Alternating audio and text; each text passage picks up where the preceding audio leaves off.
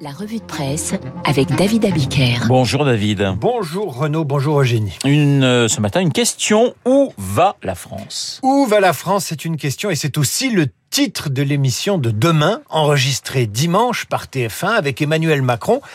Euh, explique ce matin vos journaux. Le Parisien aujourd'hui en France vous raconte comment l'Élysée a gardé secrète l'intervention programmée du président de la République demain soir donc.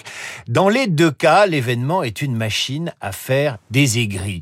Valérie Pécresse d'abord, qui a dû reprogrammer son intervention le même jour sur BFM TV et qui ne comprend pas pourquoi le CSA a fait interdire Zemmour sur CNews alors qu'il n'était pas candidat et ne réagit pas pour Macron. La candidate LR demande à l'institution de rétablir l'égalité de temps de parole au nom du fair play démocratique. Et puis, il y a les chaînes du service public, elles sont elles aussi furieuses, furieuses que TF1 ait raflé la mise. Mais au fait, de quoi a parlé Macron dimanche et que nous découvrirons demain? Eh bien, rien ne filtre dans les journaux, seulement des supputations. Il aurait parlé de son bilan, il donnerait des perspectives, il esquive la question, évidemment, de la candidature pour 2022, se veut rassurant sur le Covid et sur les vacances de Noël que nous pourrons fêter tranquilles. Le plus amusant, ce sont les proches du chef de l'État. L'un d'eux ose affirmer, il ose affirmer, mais cette émission n'a aucun rapport avec la campagne. Ben voyons, Pinocchio, on lit plus loin dans le Parisien. Cette émission euh, n'est une riposte ni à l'envolée sondagière de Valérie Pécresse, ni aux critiques d'Éric Zemmour sur un président qui n'a pas les idées claires. N'empêche, n'empêche, une conférence de presse à l'Élysée la semaine dernière, une émission de deux heures demain pour faire le point euh, sur euh, euh, la, euh, ce qui attend la France et sur le bilan et les perspectives, sans oublier les vœux aux Français dans, dans quelques jours, ça fait quand même beaucoup. Quant à la question où va la France, eh bien ce sont vos journaux qui vous en parlent et qui y répondent le mieux ce matin. Eh oui, où va la France? Réponse en une du Parisien et des Échos. La France court vers les Jeux Olympiques de Paris en 2024. Elle y court à bras ouverts. Voilà une première réponse à cette question. Une vue féerique de la scène fait la une du Figaro et du Parisien aujourd'hui en France. Elle est très belle. Il faut vous représenter des reflets d'argent sur la Seine, des gradins pleins à craquer sur chaque rive, 600 000 personnes en liesse, attendues dix fois plus que si la cérémonie avait lieu dans un stade. Bien sûr, il fera beau, une lumière de 18 heures embrasera les monuments parisiens d'une pluie d'or. Des bateaux transporteront les sportifs d'est en ouest sous les acclamations du public pour un lancement de la cérémonie au Trocadéro.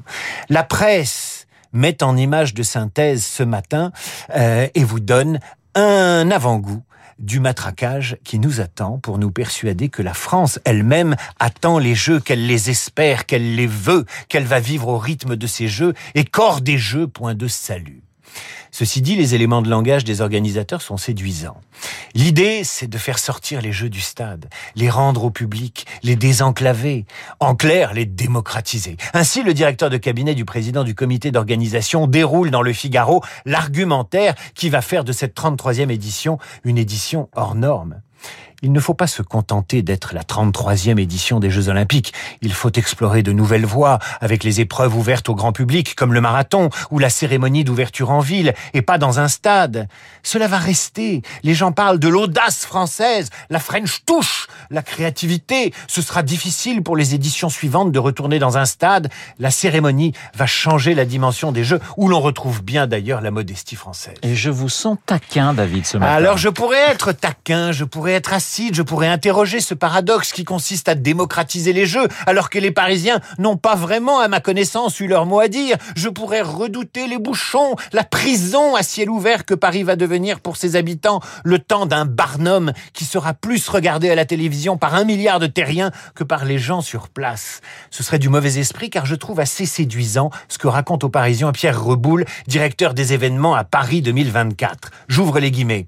Avec un fleuve qui servira de fil conducteur et de décors naturels, cela s'annonce grandiose, dit-il. La scène raconte tout, notamment l'histoire de la France. Il faut se servir du patrimoine et mettre en face la créativité et la modernité de la France. Où va la France? Elle se projette donc ce matin, le 24 juillet 2024, jour de l'ouverture des JO. Où va la France? Une autre réponse s'affiche ce matin dans vos journaux, moins réjouissante. La France court. Elle court vers l'endettement pour ne pas dire la faillite. C'est la une des échos et du Figaro qui vous fait dire ça. Dette et déficit s'invite dans la bataille présidentielle, titre Le Figaro. Le Figaro qui précise que demain, l'Assemblée nationale votera le dernier budget du quinquennat en déficit 253 milliards d'euros. 153 milliards d'euros, une abstraction. C'est beaucoup plus difficile d'illustrer un déficit que de représenter dans vos journaux la magnificence de nos Jeux Olympiques, car il n'y a pas de médaille pour les dettes records. Des chiffres qui nous dépassent. Le Figaro a beau évoquer le grand chantier des comptes publics et pointer un endettement inédit rapidement imputé aux mesures de soutien à l'économie et de lutte contre les effets du Covid, le journal ne parvient pas à réveiller une sorte d'inquiétude patriotique qui verrait le lecteur bondir en s'inquiétant pour l'avenir financier du pays. À part à part Gaëtan de Capelle qui pousse un inaudible cri dans son édito de une du Figaro, jamais on n'a assisté à pareille débauche d'argent public. Personne ne s'inquiète de la dette française. En revanche, quand il s'agit de traquer la fraude à l'ISF, Libération est là et soulève un paradoxe à son insu. Les Français s'inquiètent davantage, et légitimement d'ailleurs, des quelques milliards qui s'évaporent dans l'évasion fiscale, dès qu'on désigne à leur vindicte quelques grandes fortunes, bien plus qu'ils ne sont terrorisés par l'ardoise de centaines de milliards que l'État-providence prépare pour leurs enfants. Où va la France? Eh bien, pas à sa perte, mais à ses pertes, très probablement. Mais ça, tous les Français le savent aussi, nous terminerons en citant les propos d'un homme d'expérience. Il s'appelle Herbert Blomstead, le chef suédois, chef d'orchestre, revient cette semaine diriger l'orchestre de Paris dans les deux dernières symphonies de Brahms. Cet homme d'expérience, une vie à lui tout seul à 94 ans, livre à Libération sa conception de la direction d'un orchestre et puis aussi quelque part de la direction des hommes. Voilà ce qu'il dit. Les musiciens n'ont pas besoin d'un hystérique qui tente de leur faire avaler la musique avec ses mains. Ils connaissent la partition peut-être mieux que le chef. Avis à ceux qui prétendent diriger les Français et leur expliquer où va la France. La revue de presse de David Abiker sur l'antenne de Radio Classique. David, un petit mot quand même sur demander le programme. On va rester un petit peu dans cette thématique politique puisque vous vous intéressez au président de la République, au avec un X, et au classique.